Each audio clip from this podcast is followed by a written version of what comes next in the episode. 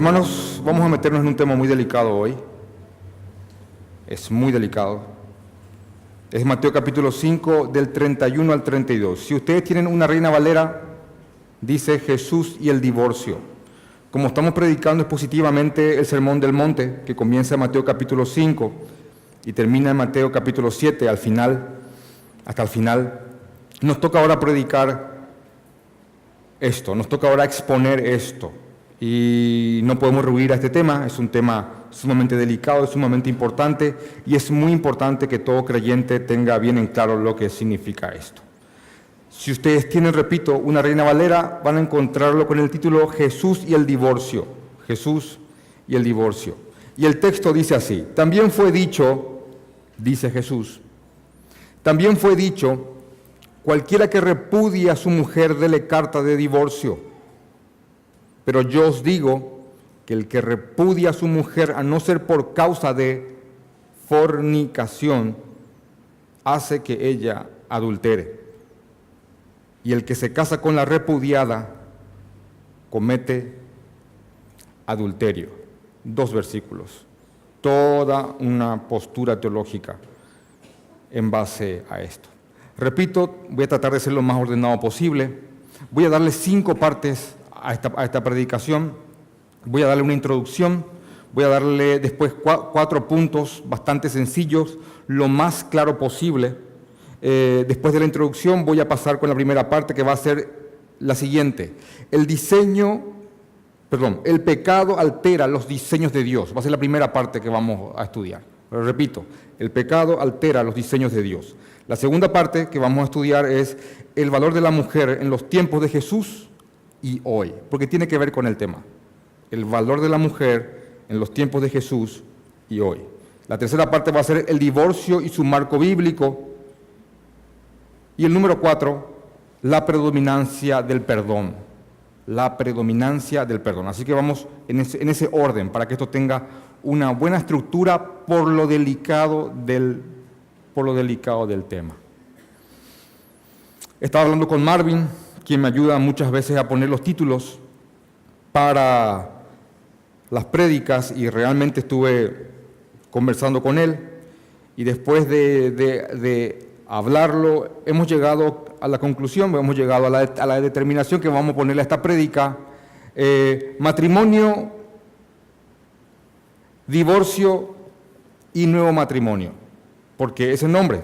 Bueno, es porque encontré un libro, tengo un libro con ese nombre que se llama Matrimonio, Divorcio y Nuevo Matrimonio, y fue escrito por un, por un autor sumamente responsable que se llama Jay Adams. Acá tengo conmigo el libro, se llama Matrimonio, Divorcio y Nuevo Matrimonio. Así que inclusive quiero guiarles con este nombre, que si alguien quiere estudiar mucho más profundamente esto, puede acudir a este libro. Repito, matrimonio, divorcio y nuevo matrimonio. Hay otros libros muy buenos sobre el tema. Por ejemplo, John MacArthur escribió un libro que se llama El dilema del divorcio, que también es un libro sumamente responsable. Y Henry Tolopilo, que es el pastor de la, de la parte hispana de John MacArthur, hizo una serie de sermones sobre el divorcio. Henry Tolopilo. Yo había conversado con él y lo que hizo Tolopilo fue repredicar los sermones de MacArthur y darle también un contexto suyo, más de, hispano parlante. Entonces yo había conversado con él y, le dije que me, parecía, que me pareció excelente su forma de predicar. Y también les pido que si quieren acudir a eso, eh, acudan a ese recurso. Para los más reformados, de pura cepa, con pedigrí, pueden ir al comentario de Archibald Hodge de la Confesión de Westminster, que a diferencia de la nuestra, que es la, londinense, la de Londres, la de Westminster toca el tema del divorcio, los bautistas reformados en su confesión no. Entonces pueden acudir al comentario de Archibald Hodge sobre la confesión de Westminster. Esto le doy como una referencia para profundizar, para profundizar estos temas. Este hombre a quien estoy citando aquí, Jay Adams, eh, es un hombre sumamente responsable, repito, en cuanto a la escritura, eh, para guiar a los hermanos en cuanto a consejería. Este hombre escribió libros como por ejemplo Capacitados para aconsejar orientados para aconsejar también y la práctica de la consejería. Son libros que se usan mucho en lo que se conoce como la noutética. ¿Qué es la noutética? Es la contraposición reformada a la psicología. Es toda una ciencia, es todo un conjunto de conocimientos que por mucho más años que la psicología, eh, los cristianos hemos desarrollado. La psicología tiene aproximadamente 200 años en su estado más primitivo. ¿Y qué pasaba si alguien tenía algún problema psicológico hace 300 años? Bueno, estaban los curadores de almas, entiéndase, los pastores. No es que hace 200 años eh, los que tienen problemas eh, psicológicos tienen refugio ya la palabra de Dios, mucho antes de que la psicología se engendre, era suficiente. ¿Creen esto? Amén, yo también lo creo. Entonces, eh, hermanos, ruego al Señor que nos ayude, que la palabra del Señor nos ampare. Y quiero ir a una, a una breve introducción con ustedes. Hermanos en Cristo, el divorcio. El divorcio es algo espantoso. Es, una tragedia el divorcio. Acá hay hijos de padres divorciados. Y hermanos en Cristo, es, es una calamidad el divorcio. Yo soy consejero, soy pastor, hace ocho años. Y comparado con otros pastores que son hace 35, 40 años, me reuní con un pastor se llama Reinaldo, es, es puertorriqueño, boricua, y él tiene casi 35 o 36 años de pastorado y, y cuando ese hombre hablaba yo simplemente callaba y no decía una sola cosa por, por, por las cicatrices de león viejo que tenía con el pastorado. Pero con ocho años de pastorado, créanme, aunque soy muy joven en relación a otros pastores, en ocho años ya se escuchan muchas cosas de, verdad. Creo que en un año se escuchan cosas. Y en estos ocho años de pastorado, y el, Señor me permita morir haciendo esto, que tenga misericordia de mí. Hermanos, eh, uno escucha cómo el matrimonio, cómo los matrimonios son duramente atacados por el reino opuesto, porque es un ataque estratégico. Muchas veces no hace falta atacar nuestra doctrina, porque es sólida, pero al atacar nuestros matrimonios nos desvirtúan como mensajeros de la sana doctrina. Repito, ¿comprenden lo que estoy diciendo? El mensaje no se puede matar, pero al mensajero sí.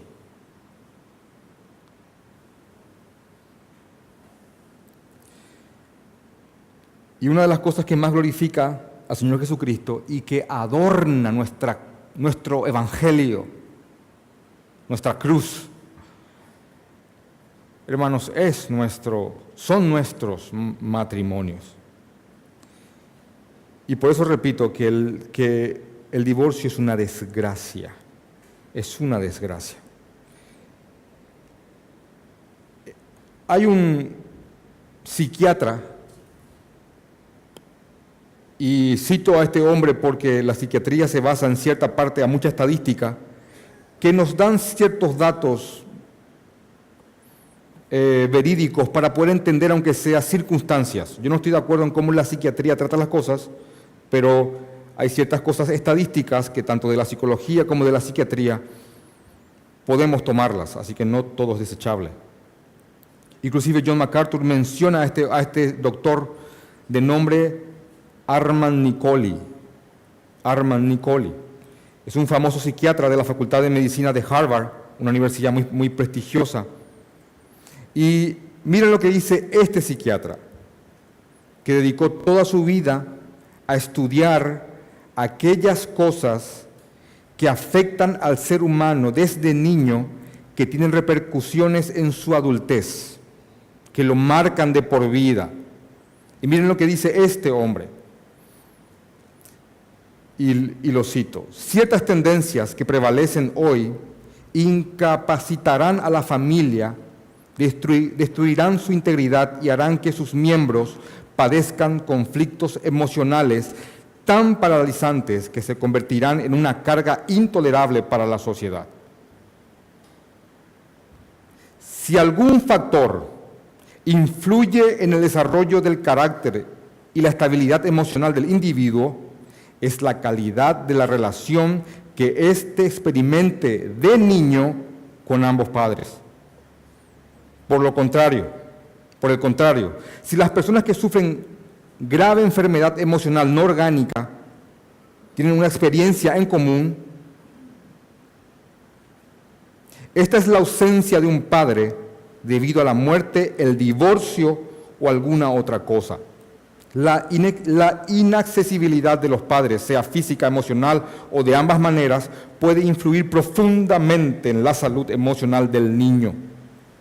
El doctor Nicole identifica seis tendencias, escuchen, son tendencias, algunas son lastimosamente necesarias, pero son seis tendencias o situaciones que son las que más destruyen la familia. Incluyen, y por eso repito que algunas a veces son necesarias, incluyen madres que trabajan fuera de la casa cuando sus hijos son pequeños, en edad formativa. Frecuentes mudanzas familiares de un lugar a otro, que impiden que el niño tenga arraigo. Invasión de la televisión, falta de control moral en la sociedad y falta de comunicación en el hogar.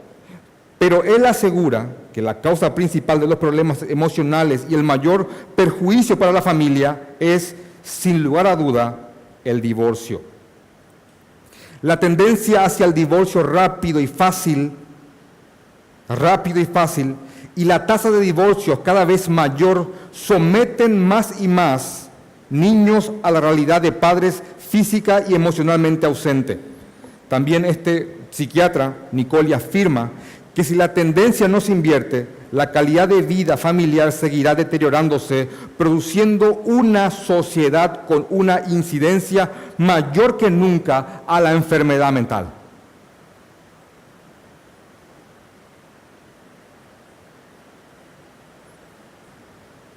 Y nosotros estamos de acuerdo con esto. El divorcio es terrible, tiene consecuencias destructivas.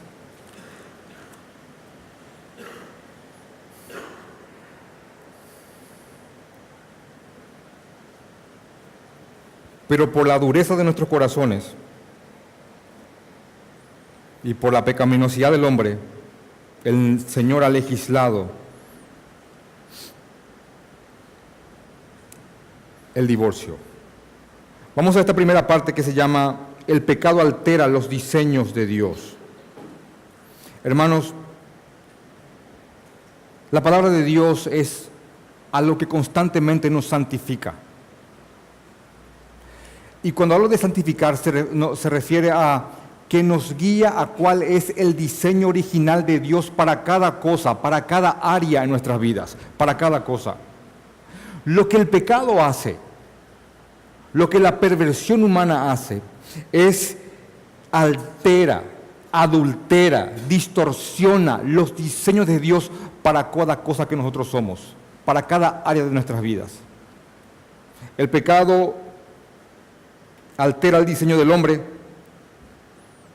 el de la mujer, el diseño del matrimonio, el diseño de la familia, el diseño de la crianza de los hijos y el diseño de la iglesia. Imagínense eso altera el diseño del hombre. ¿Cuál es tu función como hombre? No como superior a la mujer, sino que con, un ser, con un rol diferente para que haya una armonía y un encastre. Es lo que el pecado altera. Hombre, te hablo en este momento a vos, el, el pecado altera tu diseño. Y una gran responsabilidad que tenemos es devolver a ese diseño bíblico para nosotros como hombres, como proveedores, no solamente de lo material, de lo espiritual, de la protección, de la contención, del amor, como hombres, como cabezas de la familia. Y esta familia que es la iglesia tiene un diseño macro de lo que es la familia. Por eso nosotros, no por machistas, creemos y afirmamos el pastorado masculino en, en, contraposición al pastorado femenino. No porque somos superiores y explicamos mejor las cosas, porque esta familia representa el macro, lo que cada unidad en micro lo representa. Entonces, aquí hay un hombre que no por ser superior imparte la palabra de Dios como una L de ley. Dios, hombre, familia de la fe. Como fue en el principio. Dios, Adán, Eva. Cuando Eva llegó, la ley ya estaba dada y Dios no transmitió la ley a Eva, se la transmitió su hombre. Como diseño original. Eva sale y, ¿qué es esto? Mi amor, vos sos mi amor. Uno. También saliste de aquí. Y a este le puse león, por decir, a este le puse jirafa. No es que, ¿qué piensas mi amor si le ponemos a esto jirafa? No, es, a este le puse jirafa, a este le puse león, a este le puse tal cosa. De ese árbol Dios me dijo que no comas. Y él iba explicando todo como proveedor de la verdad de su Señor. Qué lindo, ¿verdad? Con el pecado eso se alteró. Y el hombre, en vez de ese gobierno amoroso, quiso imponer su gobierno por la fuerza. Él se querrá enseñorear de ti, dice Dios pero, pero la mujer va a poder controlarlo con el deseo. El pecado trastoca el diseño. La mujer en su diseño de ayuda idónea, de, de edificadora de la casa, de consejera, de maestra del bien para con otras mujeres, de intercesora, de, con un rol no inferior, diferente. Hoy lo que yo estoy diciendo es terrible, yo lo sé, pero es el diseño y eso encastra. Y, repito, y vaga la redundancia, el pecado trastoca el diseño. Yo voy a ir, voy a ir contra una palabra muy idiosincrática nuestra, les pido que me toleren lo que voy a decir, eh, pero en verdad yo, cuando escucho esta palabra que voy a decir a continuación, me suena como una mala nota. Em, qué feo es para mí escuchar cuando un hombre le dice a, o dice de su esposa, la patrona. Qué feo. Qué. Ah, pastor. No, no, no, no. Hay una idea ahí. Porque si ella es la patrona, vos estás mal, muchacho. Lapa, lapa. Ah. Yo he optado por desarraigar vocabularios que no glorifican a mi Cristo y que alteran el diseño. Que crezca tu niño viendo cómo la cabeza se refiere así de la esposa. Es una postura personal, de hecho que nunca escuché decírselo, nunca escuché a mi padre referirse así de mi madre, porque mi casa era como lo opuesto, era un poco machista mi familia. Eh, ¿Vieron ese patriarcado? Bueno, si se definiera por diccionario, la foto de mi padre estaría ahí al lado pero, pero eh, son palabras que, realmente no tienen un contenido santo. Y les digo esto con todo respeto y repito, sé que voy contra una expresión muy idiosincrática, pero hay que santificar también incluso el vocabulario. Cabeza del hogar, que teme al Señor y que está dispuesto a dar su vida por su esposa como Cristo por su iglesia proveedor de lo santo, de lo puro, de la palabra de Dios, de la provisión de Dios, tu esposa no es tu patrona.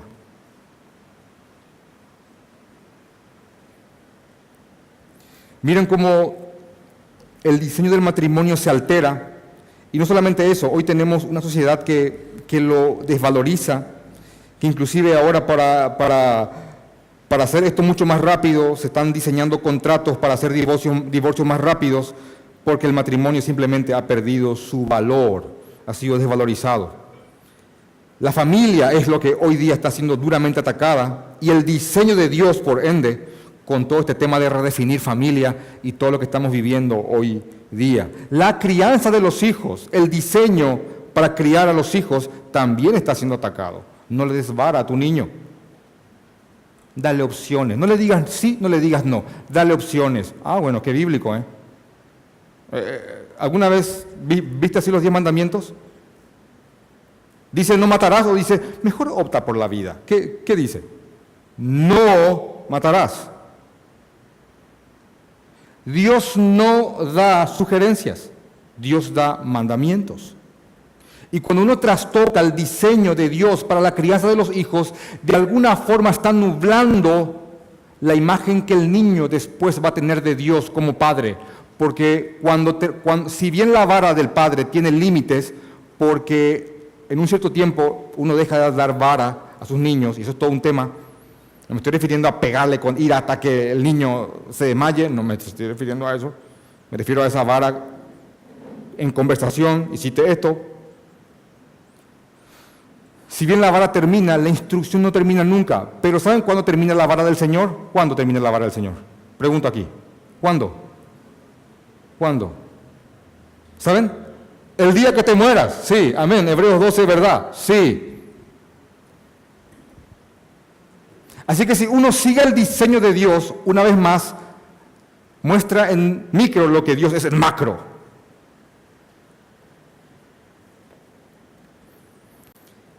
Y el diseño de la iglesia como familia también es algo que hay que resguardar.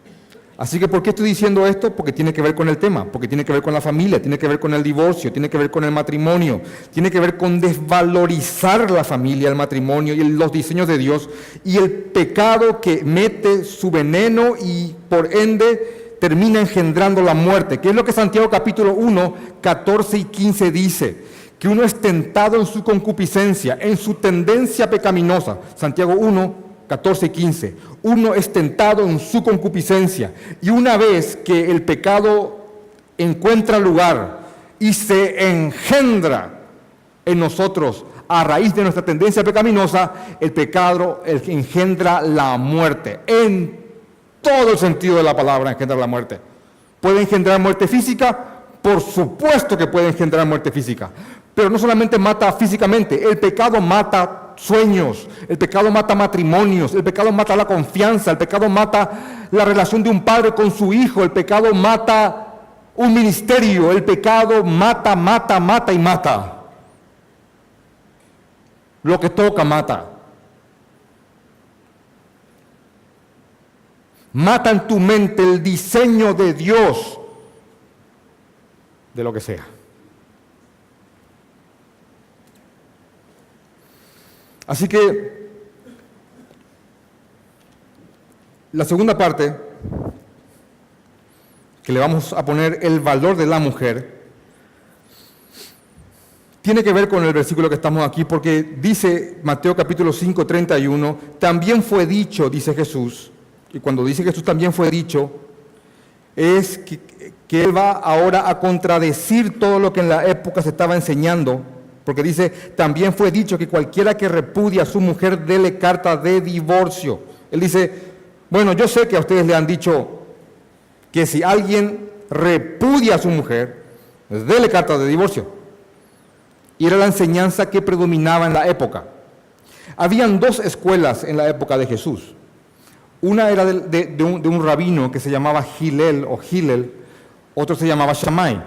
Y Shammai era muy estricto en su interpretación de lo que es el divorcio y el repudio a una mujer. Él decía, no se puede repudiar a una mujer a no ser por causa de adulterio. Eso parecía muy estricto. Por el contrario, Gilel decía, no, se puede repudiar a una mujer por cualquier cosa. Pregunto, apelando a sus razonamientos, ¿cuál creen que fue el más popular? ¿Cuál? ¿Cuál creen que tomó más fuerza? Sí. ¿Vieron cómo responden los muchachos? Ah, sí. Sí. En la época de Jesús, un hombre tenía la capacidad de repudiar a su esposa, de darle carta de divorcio, de envilecerla, de volverla vil, por cualquier cosa. Inclusive hay registros de que hombres han repudiado a sus esposas por no preparar los alimentos como a ellos les gustan, por cualquier cosa. Y eso respondía a una desvalorización de la mujer y una cosificación de ella. No me gusta tal cosa, te cambio. ¿Lo comprenden? Por eso la segunda parte de esto se llama el valor de la mujer. Tomo una mujer, la saco de su casa, doncella, virgen, la hago mía. Como es virgen, no responde a mis deseos como una PhD en la materia. Eh, no, fuera.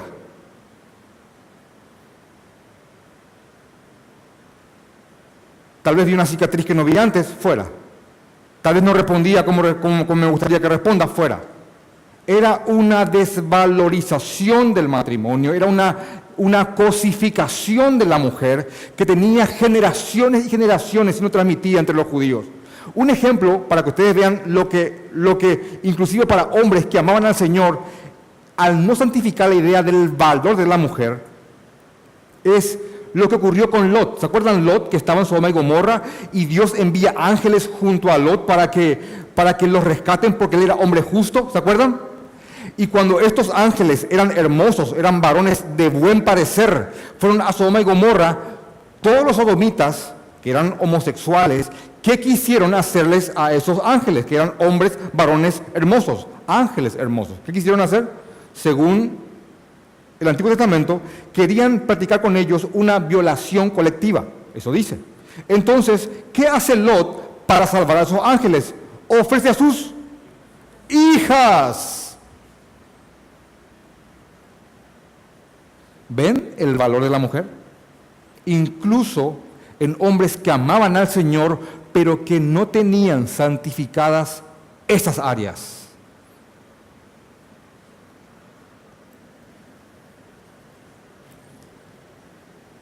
Y Jesús viene aquí no solamente a defender el, matrimonio, sino que Él viene a defender y a restablecer el valor de la mujer y del matrimonio.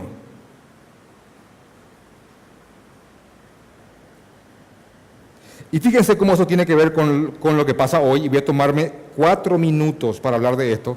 Y ayer lo pensé muy bien para no desviarme del tema, pero tiene que ver con lo que estamos hablando. Tiene que ver con lo que está pasando hoy. ¿Por qué? Con este tema actual, el feminismo.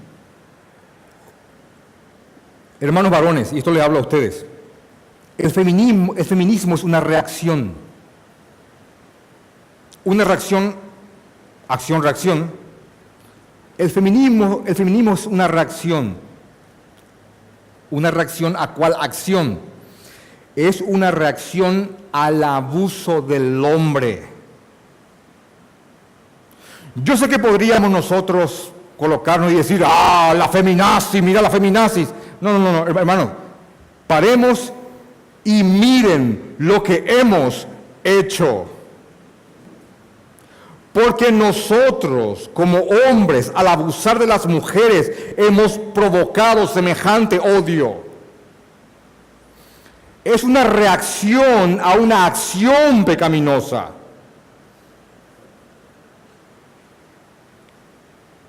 Yo no defiendo tal causa y que perezca tal pensamiento, pero si trato de comprender el origen pecaminoso de tal perversión, veo que nosotros como hombres estamos involucrados directamente en eso, porque es una reacción a lo que nosotros hemos hecho. Así que cuando vemos todo este, todo este tema de las mujeres revelándose, lo que estamos viendo es una acción pecaminosa que fue engendrada por otra acción pecaminosa, pero que esta fue de un extremo al otro extremo, pero igualmente pecaminoso. Y esto es lo que hace el pecado. Pues, la, pues esta reacción de las mujeres revelándose ante el abuso de los hombres es hecho con odio y la ira del hombre, en este caso de la mujer, no obra la voluntad de Dios. Inclusive si, ustedes pueden ver esto, em, porque tiene mucho que ver con lo que pasaba en los tiempos de Jesús, con ese abuso que se cometían con las mujeres, con esa cosificación, no valían, hermanos, no valían nada. Inclusive si, un, si una mujer quedaba viuda, quedaba como desamparada en la sociedad. Si una mujer quedaba si, una mujer se le daba carta de divorcio, quedaba envilecida, vil, indigna, degradada. Algunas conseguían volverse a casar, pero otras nunca por el estigma que cargaban, porque a un tipo no le gustó algo en ella. Y si uno trata de comparar con lo que pasa hoy, al escuchar a mujeres que están reclamando en contraposición o en reacción al abuso de los hombres, ustedes pueden en un momento dado tratar de pensar y hay cosas que, tienen razón. No oyen que las mujeres reclaman, eh, estamos hartas de que nos vean de menos, que nos paguen menos, que nos, que nos maltraten, que nos acosen. Hay ciertas cosas que tienen razón, pero cuando una mujer no reclama derechos o no pelea por sus derechos piadosamente, sino que es con ira y con odio, rápidamente a esos reclamos se le impregna el pecado y la perversión y ocurre todo lo que estamos viendo ahora. Y yo hablo como padre, tengo dos niñas, tengo hermana, tengo hermanas en Cristo, tengo madre, tengo tías, tengo primas. Ante un reclamo justo yo sería el primero que iría con mis hijas a reclamar mayor derecho para las mujeres.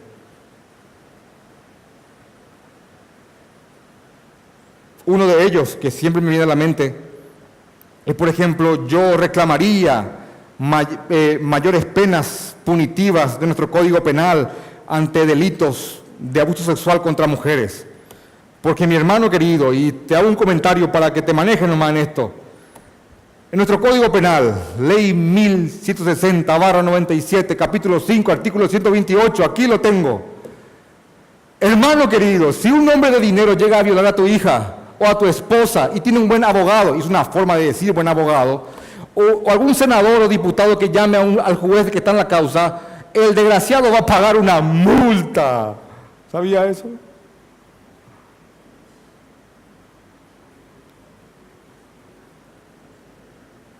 Así que tiene que ver con el tema, tiene que ver, porque tiene que ver con la desvalorización que las mujeres estaban sufriendo en esta época y que cada hombre según su antojo le daba carta de divorcio por cualquier cosa que no le gustaba. Le repudiaban a, cada, a una mujer, podían repudiar a una mujer por cualquier cosa. Así que dice Jesús, también fue dicho, cualquiera que repudia a su mujer, dele carta de divorcio. Entonces Jesús dice, pero yo os digo que el que repudia a su mujer, que la desvaloriza, que la despide, a no ser por causa de fornicación, y esta palabra fornicación es una palabra griega que se lee porneia, inmoralidad sexual, adulterio si ustedes tienen una Biblia de las Américas, que es una Biblia muy buena también, dice infidelidad. A no ser por causa de fornicación, dice, hace que ella adultere, y el que se casa con la repudiada comete adulterio. Lo que Jesús dice básicamente aquí es que un divorcio por causas injustificadas, a no ser por causa de adulterio o perversidad sexual, que puede ser lesbianismo, homosexualismo, bestialismo. Um, a no ser por esto, un divorcio por causas no bíblicas produce que la, que la parte repudiada al volver, al volver a unirse con otra persona, cometa, ¿qué cosa? Adulterio.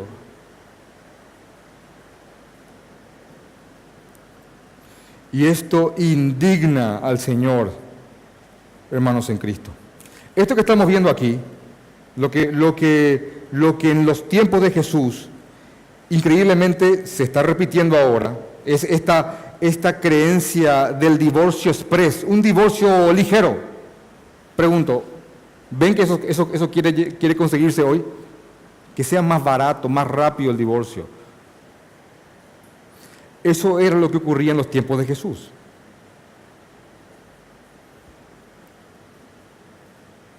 Esto que estaba ocurriendo aquí en los tiempos de Jesús era por una mala comprensión de un artículo, de, varios artículos, varios pasajes del Antiguo Testamento que se encuentra en Deuteronomio capítulo 24. Y quiero leer con ustedes, dice, cuando alguno tomare mujer y se casare con ella, si no le agradare por haber hallado en ella alguna cosa indecente, le, escribirá carta de divorcio y se la entregará en su mano y la despedirá de su casa. Y salida de su casa podrá ir y casarse con otro hombre. Pero si la aborreciere este último, este último con el que se casó significa, y le, y le escribiere carta de divorcio, divorciada por segunda vez, y se la entregare en su mano y la despidiere de su casa, o si hubiere muerto el postrer hombre que la tomó por mujer, no podrá su primer marido que la despidió volverla a tomar para que sea su mujer después que fue, dice la palabra, envilecida. Ahora, por causa de este, por causa de este versículo, los seguidores de Hillel acuñaron la idea del divorcio por cualquier motivo prácticamente. Y lo que Moisés está transmitiendo aquí es que las personas de la época, los hombres de la época, piensen mucho en divorciarse. Porque una vez que te divorcias de esa mujer, ya no podés volver con ella. Esa es la idea central de ese pasaje. Y Jesús dice que cualquiera que repudia a su mujer, porque lo que hace Jesús en el Sermón del Monte es aclarar la ley del Antiguo Testamento, lo que Jesús dice es, cualquiera que repudie, que dé carta de divorcio, que despida a su mujer, a no ser por causa de porneia, for, eh, adulterio, fornicación, traduce la Reina Valera, está cometiendo un, un divorcio ilegal, ilícito y propicia el adulterio. Hermanos, en otra ocasión, para darle luz a esto, en Mateo 19, quiero leer con ustedes Mateo 19, ocurrió un hecho que da mucha luz sobre esto. Y este es el tercer punto, el divorcio en su marco bíblico. En Mateo 19, miren lo que ocurrió en cierta ocasión con Jesucristo. Dice, aconteció que cuando Jesús terminó estas palabras, se alejó de Galilea y fue a las regiones de Judea, al otro lado del Jordán, y le siguieron grandes multitudes y lo sanó allí. Versículo 3, por favor, con más atención, léanlo. Entonces vinieron a él los fariseos, tentándole y diciéndole, ¿es lícito al hombre repudiar a su mujer por cualquier causa? Y, y ven ahí, por favor, ven ahí la enseñanza de Gilel y esa escuela si un hombre puede repudiar a su mujer por cualquier causa? Él respondiendo les dijo, ¿no habéis leído que el que los hizo al principio, varón y hembra los hizo? ¿Y que hace Jesús? Va al diseño, al diseño original, a Génesis 2. ¿No han oído que el que los hizo los hizo al inicio varón y hembra. Versículo 5. Y dijo, por esto el hombre dejará padre y madre y se unirá a su mujer y los dos serán una sola carne. Repito, el diseño de Dios. Así que no son ya más dos, sino una sola carne. Por tanto, lo que Dios juntó, no lo separe el hombre. Le dijeron, ¿por qué pues mandó Moisés dar carta de divorcio y repudiarla? Dios eh, mandó Moisés, mandó Moisés, dicen ellos. Él les dijo, por la dureza de vuestros corazones. Moisés, miren la palabra, os permitió, no mandó, les permitió repudiar a vuestras mujeres. Mas al principio no fue así. Y yo añado, el diseño.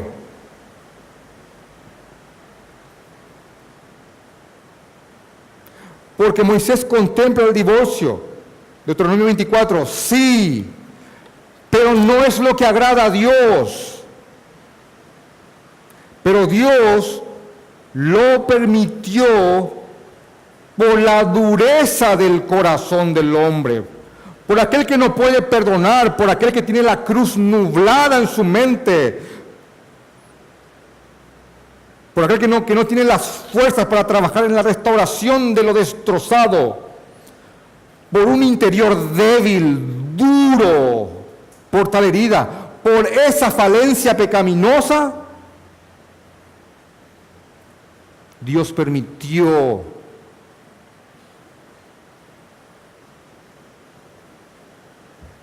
que los hombres repudien a sus mujeres.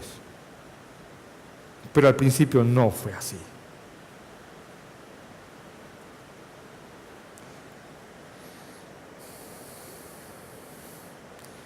Y yo os digo que cualquiera que repudia a su mujer, versículo 9, salvo por causa de fornicación y se casa con otra, adultera. Y el que se casa con la repudiada, adultera. Y miren la reacción de los que lo escucharon. Y dijeron sus discípulos, si así es la condición del hombre con su mujer, ¿qué dice? Entonces no conviene casarse. Imagínense, muchos estaban casándose porque sabían que si no les gustaba la mujer, ¿qué pasaba? Cartita y para tu casa.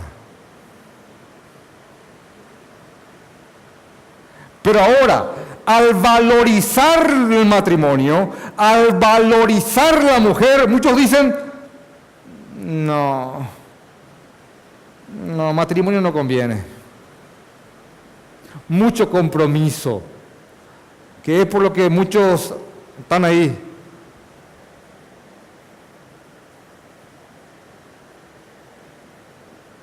Pesado, no. Mm. Vamos a vivir juntos nomás. Así te doy cartita cuando quiera.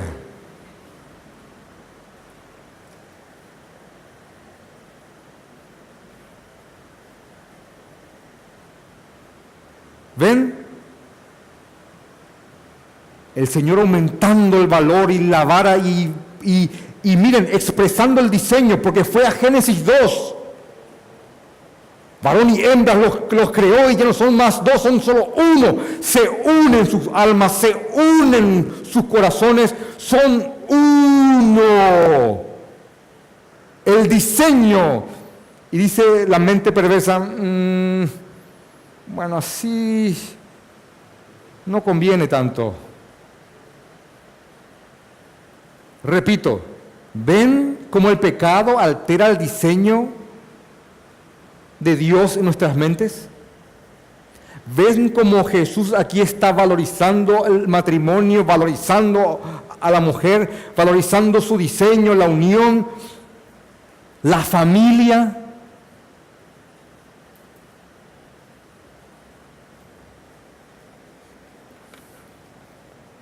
¿Saben qué, qué ocurrió en Malaquías capítulo 2, del 11 al 16? Algo nefasto.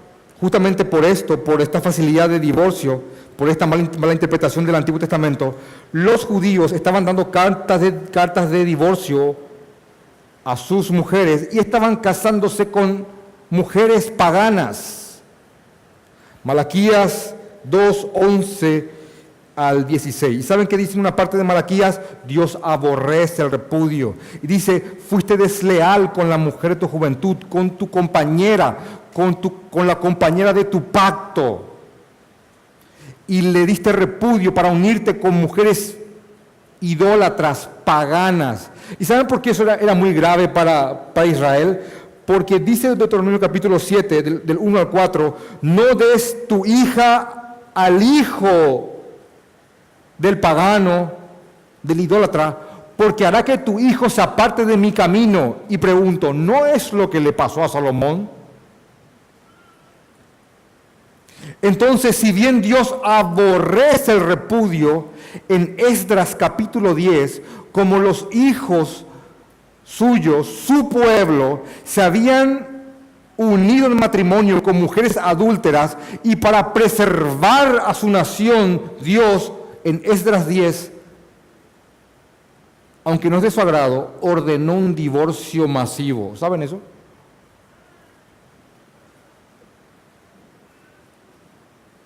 Pero esa única, ese único episodio para preservar su pueblo no establece una regla, sino que lo que enseña es que el Señor guarda a cualquier costo a los suyos.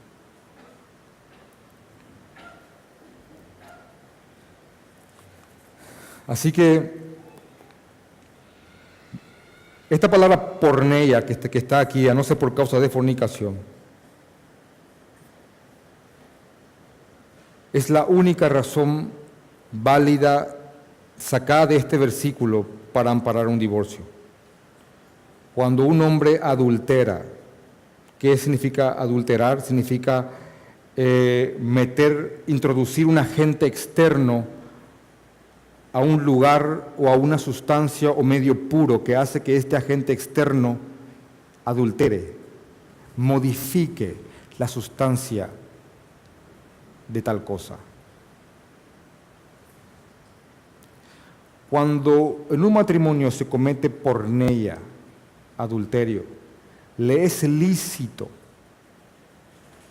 por causa de la dureza del corazón a la parte afectada separarse de su esposo o separarse de su esposa.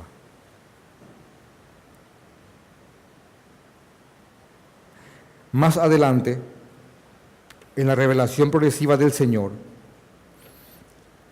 el apóstol Pablo, en 1 Corintios capítulo 7, 15, pero si el incrédulo se separa, sepárese pues no está el hermano o la hermana sujeta a servidumbre en semejante caso, sino que a paz nos llamó Dios. El Señor a través del apóstol Pablo para los creyentes dio una segunda causa de la disolución conyugal, que es cuando el cónyuge incrédulo no soporta la fe de su compañera y la abandona por tal caso, entonces la parte abandonada queda libre. Y la tercera cosa que diluye la, relación conyugal es la muerte. los únicos tres motivos. Repito, adulterio, abandono del incrédulo al creyente o a la creyente y la muerte. Fuera de esto, cualquier motivo que se atribuya para diluir un matrimonio es un divorcio ilegal y lleva a la parte repudiada a cometer adulterio. Y eso envilece y no agrada al Señor. Ahora, como, como cuarto punto, la predominancia del perdón. ¿Por qué Moisés nos dio la posibilidad de hacer cartas de repudio, dice uno. Y dice, dice Jesús, por la dureza de tu corazón.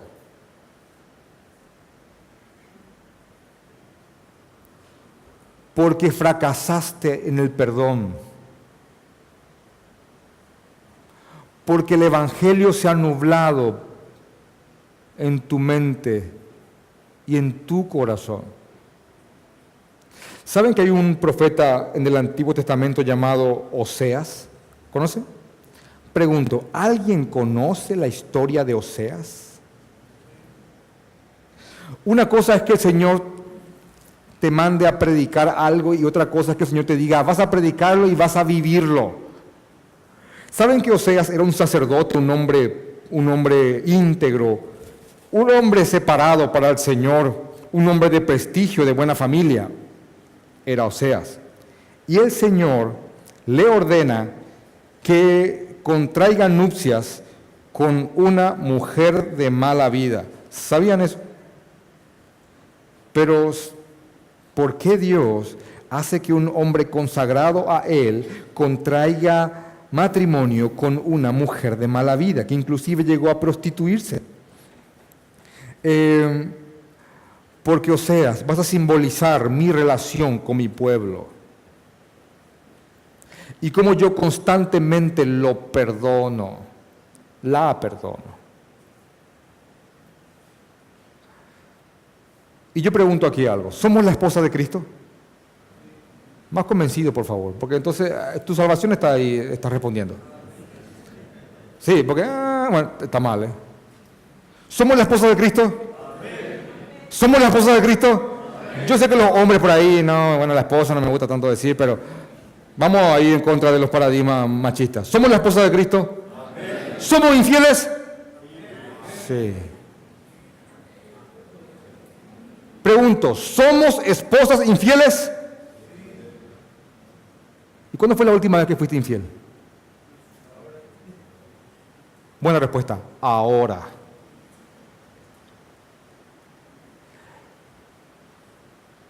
Y este esposo hermoso, puro, ¿nos perdona? Sí. ¿Saben qué le hizo Gomer a Oseas? Así se llamaba su esposa. Gomer abandona a Oseas y vuelve al lupanal. ¿Y saben qué hace Oseas? Va y la busca otra vez y la restituye.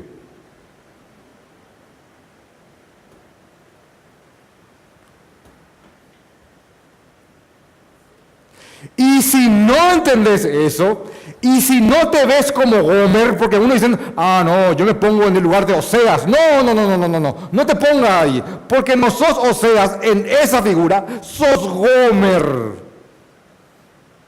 ¿Gomer? Hola. Hola. Hola, Gomer. Hola, Gomer. Ah y representa el perdón constante de Jesucristo una y otra vez, una y otra vez, una y otra vez, hasta que Él purifique de una vez por todas a su esposa y le sea entregada de blanco. Y yo ruego al Señor ese día que llegue en el cual ya no peque más contra mi Señor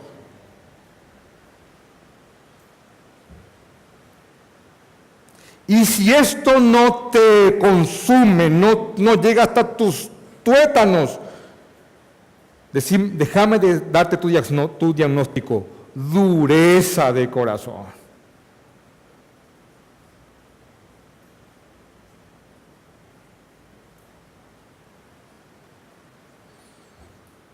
Y el Señor dice, está bien. ¿Te ofendieron de tal forma? Está bien. Podés repudiarlo, podés repudiarla, pero no me agrada. No me glorifica. No demuestra lo que hice contigo y lo que sigo haciendo contigo.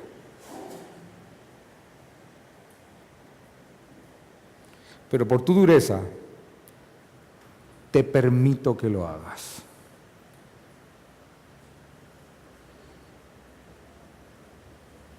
Pero lo aborrezco.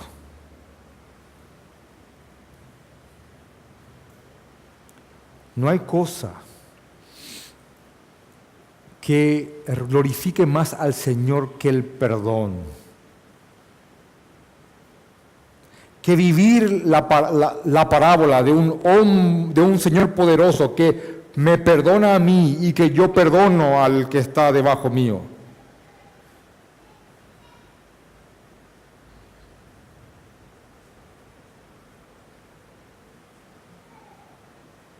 El perdón glorifica a Cristo, lo enaltece.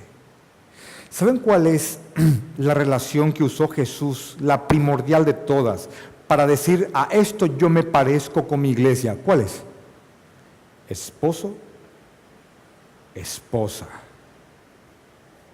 Y yo la amo tanto que di mi vida por ella. Y yo la amo tanto que aunque ella me sea infiel, yo la voy a seguir perdonando.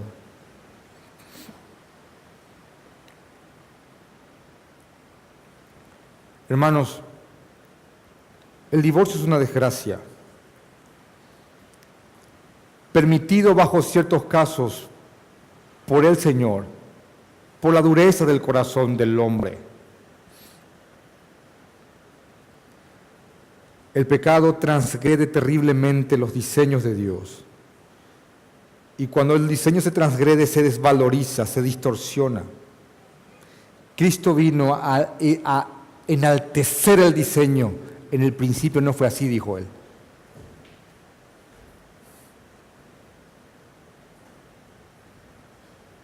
Y nos enseña que por sobre todo lo que glorifica a Dios Padre, hermanos en Cristo, es el perdón.